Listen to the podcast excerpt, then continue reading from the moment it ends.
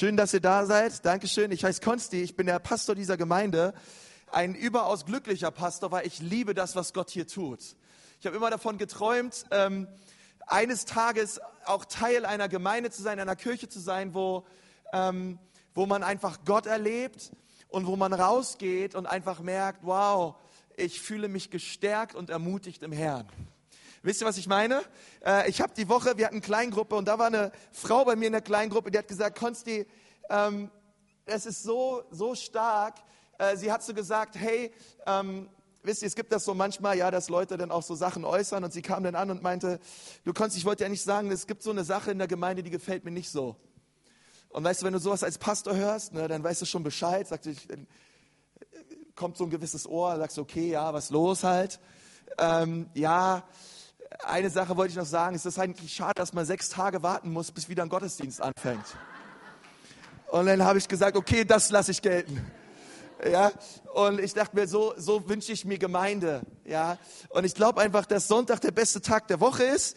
Und wir wollen alles daran setzen, einfach, ähm, ja, einerseits Gott ein Zuhause zu bieten, aber auch euch und einfach zu sagen, hey, das soll ein Ort sein, wo wir Gott begegnen, wo wir verändert werden. Wir befinden uns mitten in einer Serie, die lautet ähm, Meine Kirche.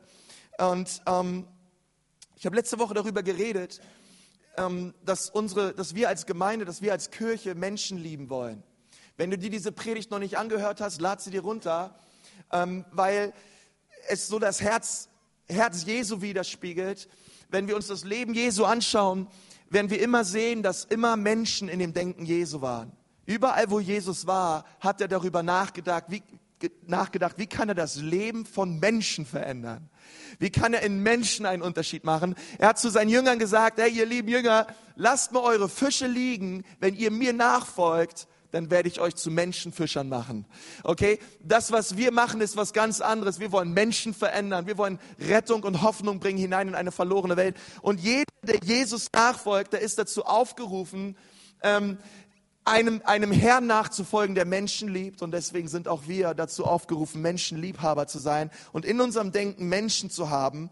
Und ich möchte eigentlich ein bisschen genau dort weitermachen heute mit dem Thema, äh, meine Kirche betet für geöffnete Türen. Ähm, und ich möchte einen Text lesen aus Kolosser 4, Vers 2 bis 6. Und dort sagt Paulus etwas. Und er sagt, lasst nicht nach im Beten, werdet nicht müde darin und tut es immer mit Dank. Hey, hey. Werdet nicht müde da drin. Okay, für einige von euch ist es dran, Stift rauszuholen und nicht müde zu unterstreichen, weil ich euch kenne. Drittens, und Liebe. Äh, Vers 3. Betet dabei auch für uns, dass Gott uns eine Tür öffnet für seine Botschaft. Da haben wir diese, dieses Thema heute. Wir sollen ja das Geheimnis bekannt machen, das in Christus Jesus beschlossen ist. Als Verkünder dieses Geheimnisses sitze ich hier im Gefängnis.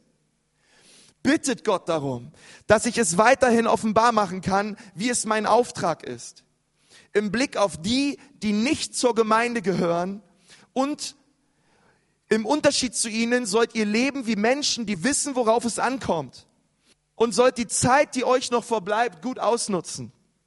Jetzt noch Vers 6. Wenn ihr Außenstehenden über euren Glauben Auskunft gebt, so tut dies immer freundlich und in ansprechender Weise. Bemüht euch für jeden und jede die treffende Antwort zu finden. Herr Jesus, ich danke dir heute Abend für dein Wort. Ich danke dir, dass dein Wort frisch ist, Herr, dass dein Wort unsere Herzen verändern wird an diesem Abend. Herr, und so bete ich dich, dass du ja, mir Freude schenkst beim Predigen und jedem Einzelnen Freude schenkst beim Zuhören. Herr, bitte verändere uns in Jesu Namen. Amen. Ich weiß ja nicht, wie es dir gehen würde, ähm, aber wenn ich im Gefängnis sitzen würde und über, ja, dort auf so einer auf so einer Matte liegen würde, irgendwie in meinen drei, vier Quadratmetern, und ich würde über offene Türen nachdenken, dann würde ich zuerst Gott darum bitten, dass er die Tür meines Gefängnisses öffnet. Und damit ich rauskomme und endlich wieder was Vernünftiges essen kann, ja, meine Frau sehen kann, äh, irgendwie wieder ein paar Hobbys nachgehen kann. Ähm, ich würde ich würd Gott bitten, Gott öffne doch die Gefängnistür. Und Paulus hat sowas schon erlebt. Paulus hatte schon erlebt, wie Gott ihn wirklich auf wunderbare Art und Weise mal befreit hat aus einem Gefängnis. Und jetzt befindet sich Paulus wieder in einem Gefängnis und er schreibt diesen Brief und er war dort lange und er hatte nur eine Sorge und, und diese Sorge, sie war viel dringlicher als die Öffnung seiner eigenen Gefängniszellentür. Und dieses Herz, diese Sorge, die Paulus hatte, war, dass er dort in, diesem, in dieser Zelle sitzt und denkt und betet und sagt, Gott, ich werde hier eines Tages rauskommen. Der Tag wird kommen, Gott, du wirst mich hier schon rausholen. Aber Herr, wenn ich rauskomme aus diesem Gefängnis, dann bete ich jetzt schon einmal, dass du vor mir hergehst und dass du jetzt schon die Türen der Herzen öffnest, derer Menschen, zu denen ich predigen werde, wenn du mich hier rausholst. Das, über das dachte Paulus nach, als er im Gefängnis war. Wow, oder? Der war so leidenschaftlich für Menschen, dass sein Gebet im Gefängnis war, Gott, bitte öffne die Türen der Herzen. Obwohl er noch nicht mal rausgehen konnte, predigen konnte. Aber er wusste, wenn Gott die Werke vorbereitet, wenn Gott die Menschen vorbereitet, wenn Gott die Herzen vorbereitet und das Wort, was er predigen wird, sobald er da rauskommt, in diese Herzen fällt, dann wird viel Frucht entstehen. Dann werden Menschen Hoffnung bekommen, dann werden Menschen Jesus annehmen. Dann ist das Ganze ein gewaltiges Werk Gottes. Und Paulus war verzerrt von diesem Gedanken und ich liebe es, wie Paulus denkt. Ich liebe es, wie Paulus Menschen liebt und alles daran setzt, den Auftrag zu leben, den Gott für sein Leben hatte. Paulus träumte von Möglichkeiten, wieder rauszukommen aus dem Gefängnis, um mit Menschen über seinen besten Freund Jesus zu reden. Paulus ging sogar so weit, dass er glaubte, dass das Leben eines jeden Menschen unwahrscheinlich an Freude und Qualität zunehmen würde, wenn Jesus im Mittelpunkt wäre von diesen Menschen. Paulus Paulus lebte und liebte Jesus so sehr und war so verändert von seiner Gegenwart und von seiner Kraft auf seinem Leben, dass er glaubte, dass jedes Leben ein besseres Leben ist, wenn es mit Jesus Christus im Zentrum gelebt wird. Und weil er das wusste, weil er sich kannte, weil er gesehen hat, wie Jesus sein eigenes Leben verändert hat, wusste er es, eigentlich braucht jeder Mensch da draußen Jesus. Und so bete ich, Herr, hier in meiner Gefängniszelle, bitte, Herr, öffne die Türen der Herzen, damit du einziehen kannst in die Herzen und damit diese Menschen das gleiche erleben, Jesus, was ich erlebt habe, als ich auf dem Weg nach Damaskus war. Und du mir erschienen bist, Jesus, und du mein Leben verändert hast. Von einem Christenhasser und Verfolger zu einem feurigen Missionar. Versteht, was ich meine? Wie Paulus gedacht hat? Wenn ich darüber nachdenke, dann denke ich, Mann, Konsti, du musst dich echt ändern. Als kleine Ermutigung für euch. Ähm, wisst ihr, ähm, ich möchte über den ersten Punkt reden. Und, und der lautet, Paulus erachtete sein Leben nicht der Rede wert. Das steht in der Apostelgeschichte 20, Vers 24 aber ich achte mein Leben nicht der Rede wert, damit ich meinen Lauf vollende und den Dienst, den ich von dem Herrn Jesus empfangen habe, das Evangelium der Gnade Gottes zu bezeugen. Ich meine, ihr kennt das bestimmt, wenn ihr Leuten einen Gefallen tut und sie sagen so, ach, komm, nicht der Rede wert. Ähm, wer von euch sagt das eigentlich öfter nicht der Rede wert? Weil es ist ein bisschen komisch. Also da, wo zum Beispiel meine Eltern leben in Bremen, da sagen die immer, nicht dafür. So ein bisschen, ne? äh, ja, nicht dafür. Nicht der Rede wert. Und als ich das so gelesen habe, da dachte ich so, hey, ähm, Paulus redet hier über sein Leben. Er redet nicht über irgendein Gefallen. Er redet nicht darüber, dass er irgendwem das Geschirr abgewaschen hat und der bedankt sich bei ihm. Und Paulus sagt, ach, nicht der Rede wert. Und Paulus redet über sein Leben. Paulus redet über alles, was ihm ausmacht, alles, was er errungen hat, über alles, was er erreicht hat in seinem Leben und er schaut darauf und er sagt, es ist nicht der Rede wert. Einfach nicht der Rede wert. Wenn man das vergleicht mit dem, was ich jetzt tue, seitdem Jesus mich verändert hat, ist es einfach nicht der Rede wert.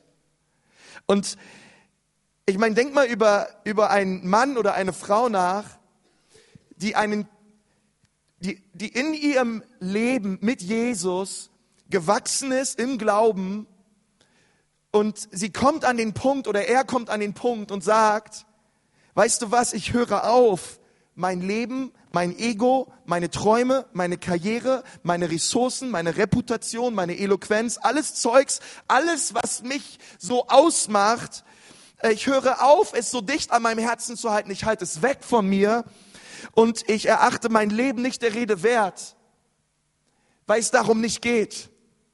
Ich habe einen größeren Auftrag als das.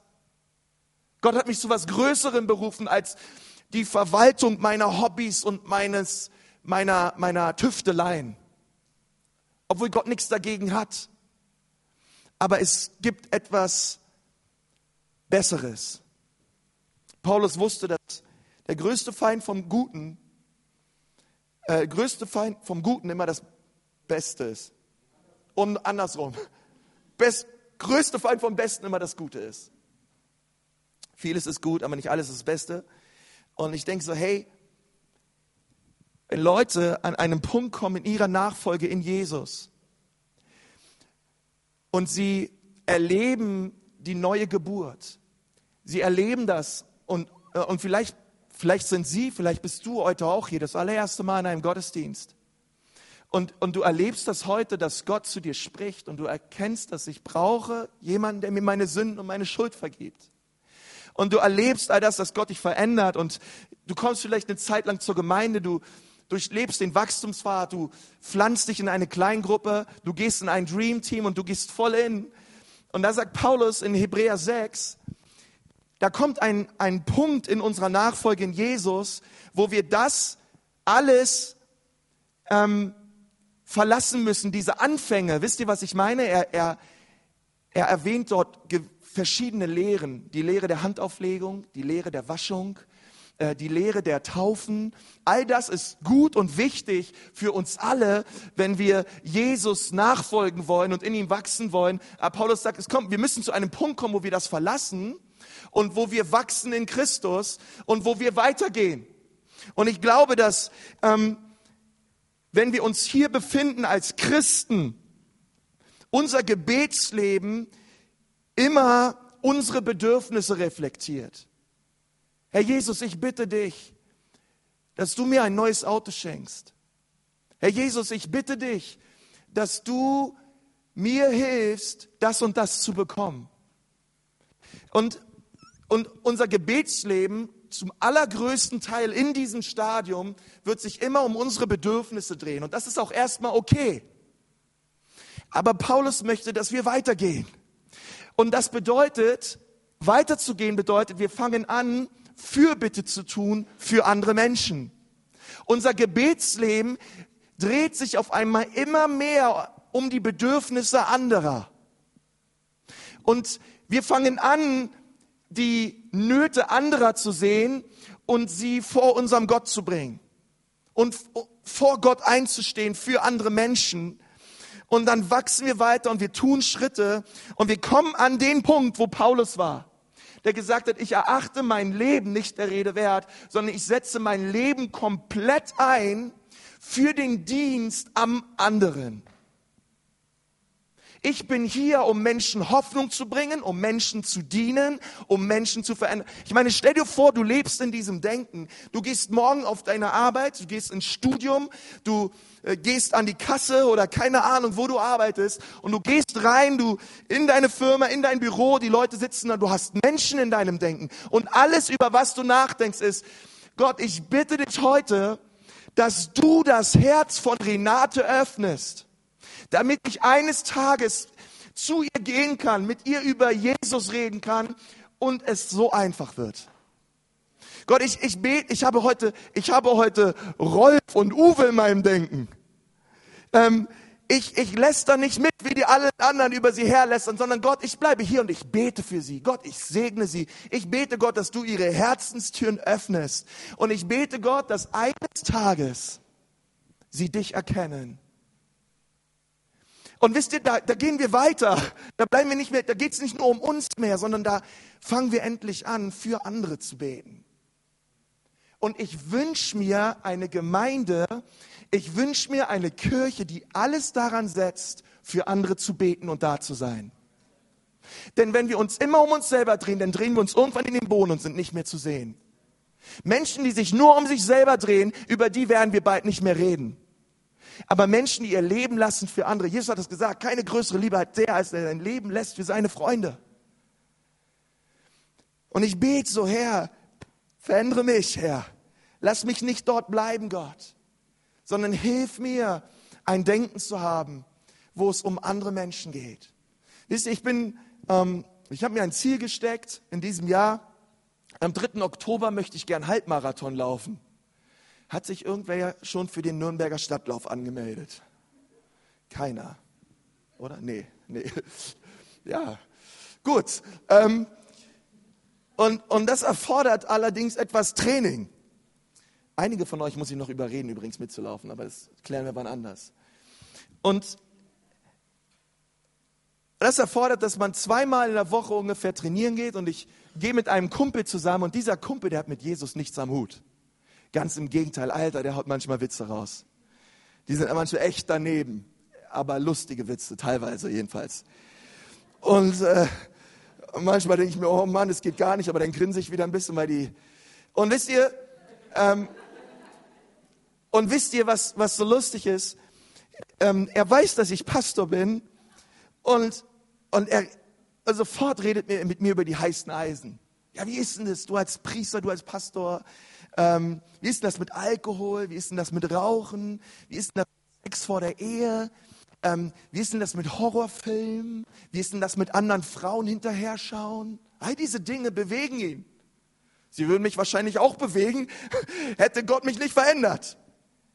Und, und ich weiß aber, ähm, dass gute Argumente, das alles nicht zu tun, ihn nicht dazu bringen werden, an Gott zu glauben. So gut meine Argumente auch sein mögen. Warum? Weil Gott möchte zuallererst das Herz verändern. Es geht ihm darum, dass eine Tür im Herzen aufgeht und er reinkommt. Weil Gott weiß, wenn er erstmal hier drin ist, dann wird sich alles andere um uns herum auch ändern. Deswegen geht es ihm nicht hier rum, es geht nicht hier rum, es geht ihm um erstmal überhaupt nicht um diese Dinge. Es geht ihm darum, dass er dich liebt und dass er in dein Leben kommen möchte und dich verändern will. Den Pharisäern ging es darum, dass man äußerlich sich verändert und vor Menschen gut dasteht. Aber Jesus ging es immer um eine Veränderung von innen nach außen. Und ich bete, dass wir, wenn wir für Menschen beten, um offene Türen, beten, dass Gott sie verändert von innen nach außen. Denn Darum geht es Menschen, die Jesus nachfolgen. Und das Zweite ist, Paulus sah alles aus der Perspektive des Vaters. Ähm, wisst ihr, Paulus sah diese Perspektive auch im Bereich der Evangelisation des Zeugnisgebens oder wie auch immer du es nennen magst. Er war nicht nur darüber erfreut, dass Menschen durch seine Predigt verändert wurden und er freute sich mit den Menschen, ich glaube das zutiefst. Aber über was er sich auch sehr freute, war, dass er, er freute sich über den Ge Gesichtsausdruck, über den Herzenzustand des Vaters. Der sieht, Menschen verändert werden durch den Dienst von Paulus. Und diese Perspektive des Vaters hat ihn ganz schön motiviert, in seinem Leben alles zu geben für Jesus. Wisst ihr, ähm, beim verlorenen Sohn war es so, dass er all sein Geld verprasst hat. Ähm, er war in Casinos, er ähm, hat es wahrscheinlich verprasst bei Prostituierten, er hat es verraucht, er hat keine Ahnung was damit gemacht. Und eines Tages kam er zurück und die Bibel sagt, dass der Vater den Sohn schon von weitem sah. Und das ist die einzige Stelle in der Bibel, wo, die, wo, wo wir lesen, dass Gott rennt. Und der Vater rannte dem Sohn entgegen, weil er war jeden Tag, ähm, hat er Ausschau gehalten nach dem verlorenen Sohn. Und er umarmte ihn und er küsste ihn und er freute sich, dass der verlorene Sohn zurückgekommen ist. Und dann sagt die Bibel weiter, gab es eine große Party. Alle haben gefeiert, der verlorene Sohn ist da. Und allein dieses Szenario, wenn Paulus der Regisseur gewesen wäre von diesem Szenario, er hätte gesagt, hey lieber Kameramann, zeig mal nicht immer nur das Gesicht vom verlorenen Sohn. Es ist toll, dass er errettet wurde, aber jetzt schwenk mal bitte die Kamera auf den Vater. Und dann siehst du, vielleicht etwas weiter entfernt, keine Ahnung wie, du siehst den Vater einfach, wie er seinen Sohn anschaut und sich so freut, so voller Liebe ist, dass der Sohn wieder da ist. Und, und wisst ihr, ich, ich, ich bete das so, dass das, was Paulus motivierte, auch mein Herz motiviert darüber nachzudenken, hey, wenn wir unterwegs sind, wenn wir Zeugnis geben, wenn wir Menschen erzählen von dieser Liebe Jesu, dass wir darüber nachdenken, dass das, was wir tun, dem Vater Freude bereitet, weil das tut es. Der dritte Punkt lautet, dass Paulus zu jeder Zeit ein Königreich Gottesdenken hatte. Er visionierte darüber, er dachte darüber nach, wie diese und diese Person sein könnte im Reich Gottes und was diese Person großartiges für Gott bewegen könnte, wenn diese Person noch nur glauben würde. Er war auf dem Weg nach Damaskus, sagt die Bibel in Apostelgeschichte 9, als er noch Saulus war. Und Hananias, er kam zu Saulus und ein Engel hat zu ihm gesagt, geh bitte, geh bitte zu ihm hin und erkläre ihm noch einmal das Evangelium. Er muss noch einmal hören. Und wenn du dort bist und ihm das Evangelium erklärst, dann sag ihm auch gleich, dass er ein nutzbares Werkzeug ist in meiner Hand. Bitte sag Paulus, dass ich etwas vorhabe mit ihm. Sag ihm, dass durch sein Leben ganze Nationen verändert werden. Aber dann sag ihm bitte auch, dass es ihn auch sein Leben kosten wird. Und Hananias ging hin und er hat es Paulus gesagt, er hat ihm gesagt, Paulus, du bist ein ein, ein kostbares, abgesondertes Werkzeug von Gott. Und wisst ihr, das hat Paulus so beeinflusst. So hat er sein Leben Jesus gegeben. Das war das, was er von Anfang an gehört hat, dass er genauso dachte, jedes Mal, wenn Menschen zum Glauben, wenn er Menschen zum Glauben führte. Er sah nicht nur den Menschen, wie er zum Glauben kam, sondern er visionierte über den Menschen, was aus dem Menschen alles Großartiges werden kann, wenn er in die Hand Gottes fällt und Gott ihn gebraucht als Werkzeug. Deswegen ist jeder Mensch, der sein Leben Jesus gibt, wisst ihr, da hängt noch viel mehr dran. Mein, mein Uropa hat an Jesus geglaubt. Mein Opa hat an Jesus geglaubt. Mein Vater und meine Mutter glauben an Jesus. Als ich fünf Jahre alt war, habe ich mich auf dem Schoß meiner Mutter bekehrt.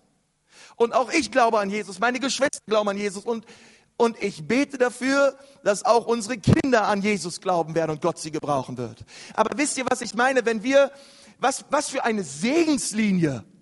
Ähm, ich weiß nicht, ob die davor in meiner Familie auch noch an Jesus geglaubt haben, aber ich weiß, es ist eine lange Segenslinie von Generation über Generation von Menschen, die das Evangelium Jesus, Jesu weitererzählt haben in meiner Familie, damit ich hier vorne stehen darf, Gott mich gebrauchen darf und ich sagen darf, Gott, durch deine Gnade bin ich, was ich bin. Ich danke dir für meine Familie, für meine Oma und Opa, für meine Uropa, Ur-Ur-Uropa, Gott, dass sie alle an dich geglaubt haben, dass sie festgehalten haben und dass sie das Evangelium weitergetragen haben von Generation zu Generation.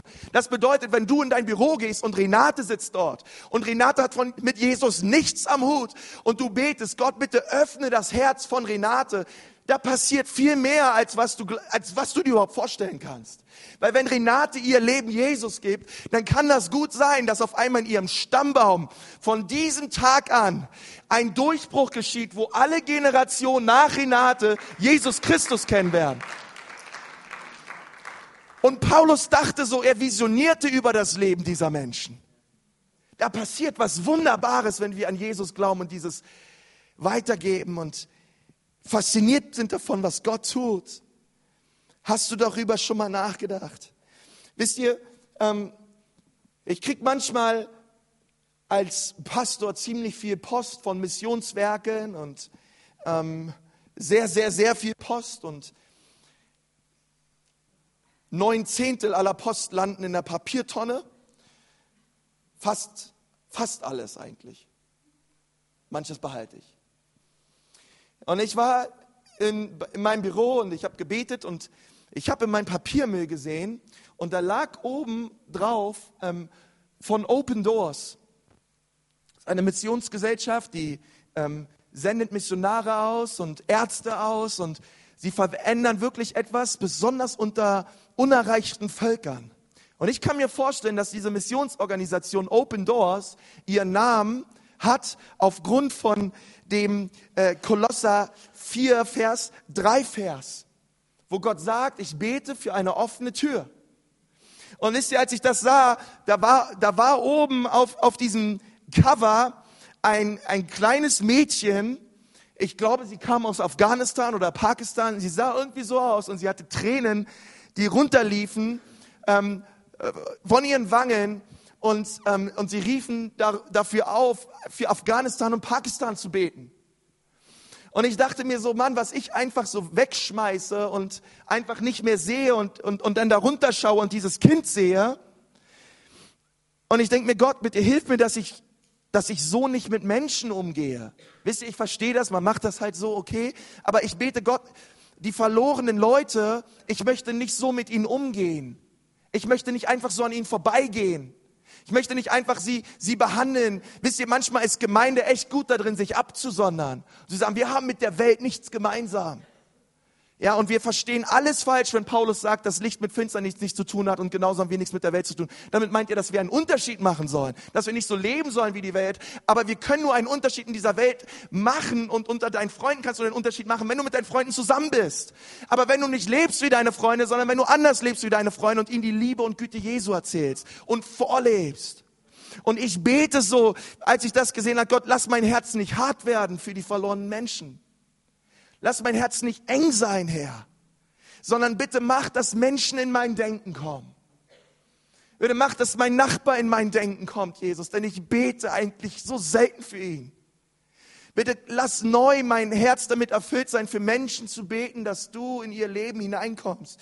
Wisst ihr, ich, ich bete so für diesen Tag, für diesen Abend. Ich meine, was wäre, wenn jeder, wenn jeder hier heute Abend sagen würde, Gott, ich bete für eine offene Tür bei meinem Arbeitskollegen.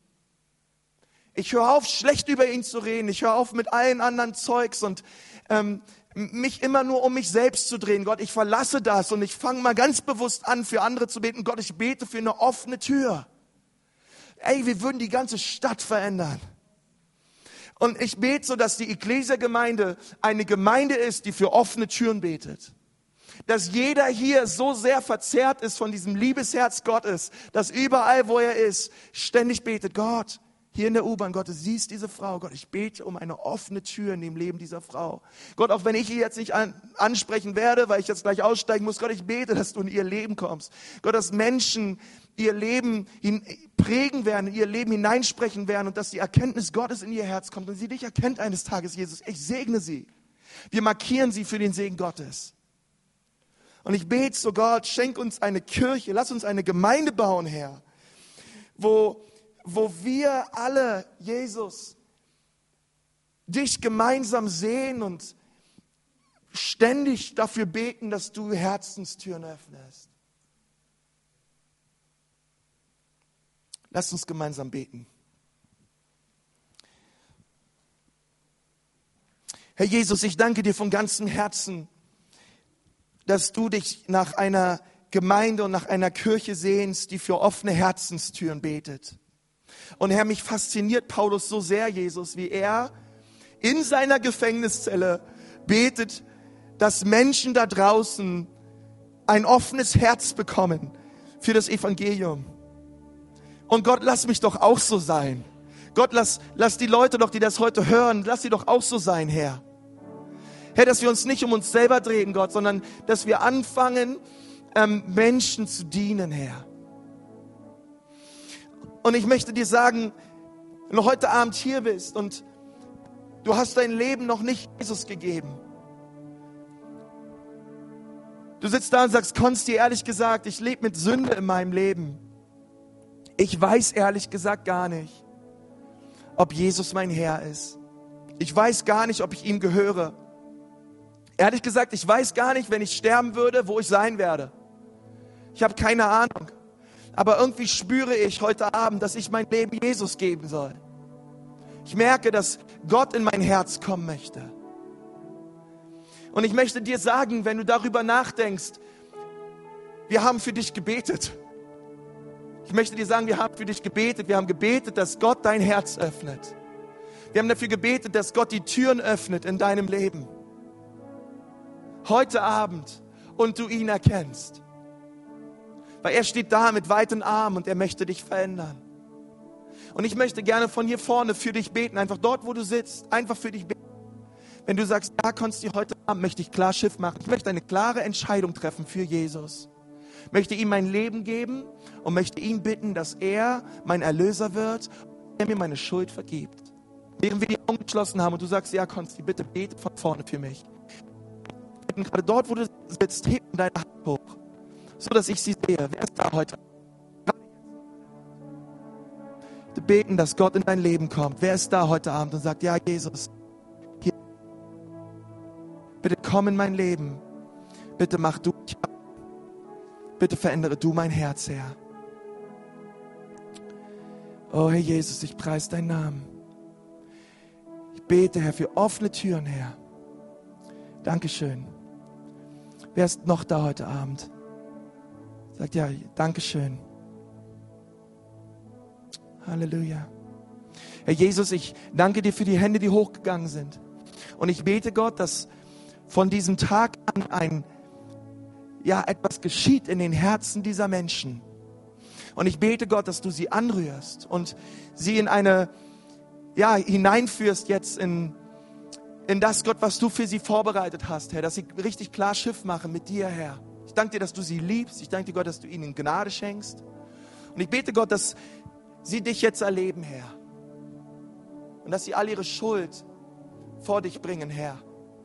Weil du willst ihnen vergeben und sie neu machen. Herr, ich segne sie jetzt in deinem Namen, Herr. Ich danke dir für die Hände, die hochgegangen sind. Und, und für alle anderen, ich möchte, dass wir uns eine Zeit nehmen jetzt, während ich gepredigt habe über geöffnete Türen. Da mag es sein, dass Menschen in deinen Sinn gekommen sind. Menschen, die mit Gott nichts am Hut haben. Du kennst ihre Namen, vielleicht sind es äh, Kommilitonen von dir oder vielleicht sind es Arbeitskollegen, vielleicht sind es Nachbarn, vielleicht sind es Familienangehörige. Und wir wollen uns jetzt kurz die Zeit nehmen, dass du sagst, Gott, ich bete für die und die und die Person, Gott. Ich bete, Gott, dass du ihre Herzen öffnest. Wir wollen das gleich tun. Wir wollen für beten, Gott, bitte öffne du das Herz vom Klaus. Gott, dass er dich erkennt und dass er dich sieht und dass er verändert wird von dir. Wir wollen uns jetzt kurz Zeit nehmen und ich möchte dich bitten, dass du das tust, gerade jetzt. Die Person vor Gott bringst. Sagen, Gott, ich danke dir, dass du jetzt gerade das Herz öffnest, Herr. Dass du Türen aufmachst, Herr.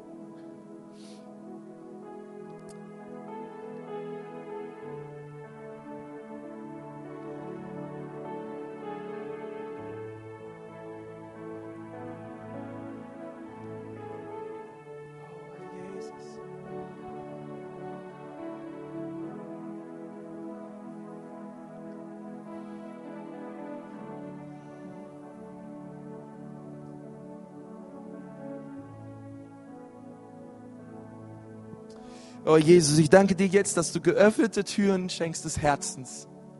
Ich danke dir, Herr, für Möglichkeiten, die du uns schenkst, als deine Nachfolger echt einen Unterschied zu machen für dich. Und wir wollen auch heute so bekennen, Gott, wir wollen unser Leben auch nicht der Rede wert erachten, Herr, sondern wir wollen alles geben für dich. Ich bitte dich so, dass du unsere Herzen jetzt segnest, dass du uns stark machst, Herr, in der Macht deiner Stärke.